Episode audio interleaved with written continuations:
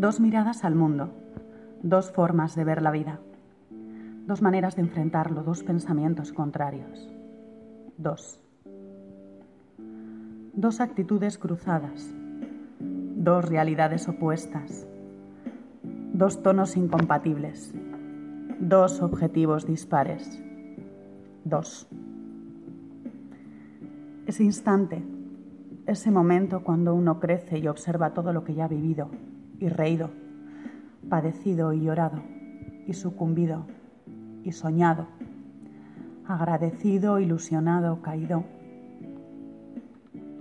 Ese balance nos cambia la forma de ver la vida y a quienes nos acompañan. Si queremos, por supuesto. Cambia el modo de hacer frente a nuestros actos, el modo de tomar decisiones, de ofrecernos al resto y de respetarnos a nosotros mismos. Desde ese instante, desde ese momento, aunque tiene que existir una base ya arraigada fuertemente en los caracteres, dos opciones se presentan ante nosotros. La primera es darse sin medir cuánto, sin pedir a cambio, sin exigir ni reprochar como costumbre, ni querer cambiar al resto.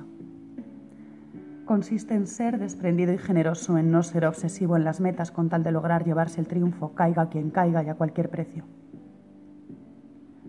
consiste en eliminar sentidos de pertenencia, los egos y el orgullo, los juegos y las rivalidades, y las pruebas de vida, porque las pruebas son para los laboratorios y porque la mente y los sentimientos de las personas son altamente inflamables.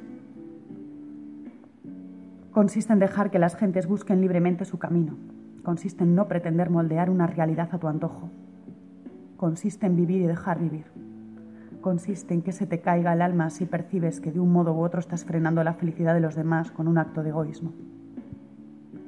Consiste en asumir que a uno también se le pueden caer los planes. Consiste en darse cuenta de que así, así no sirve. La otra, la otra no tiene nombre porque es oscura y mezquina. Reposa en la cara oculta del ser humano en sus recovecos más pedregosos y en sus aristas. Suele basarse en artes confusas y en las emociones vanas, en un aquí estoy yo.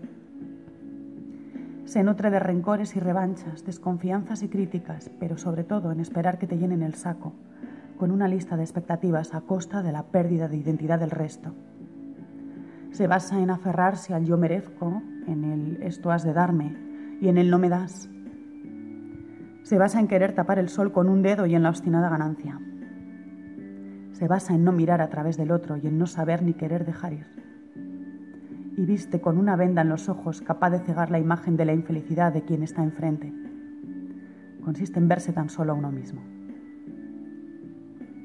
Dos maneras, dos, ambas factibles en cualquier ser humano por cuanto de humano tiene el ser. Girar hacia una u otra es opcional, nadie nace aprendido. Ninguna de las dos está exenta de sacrificio.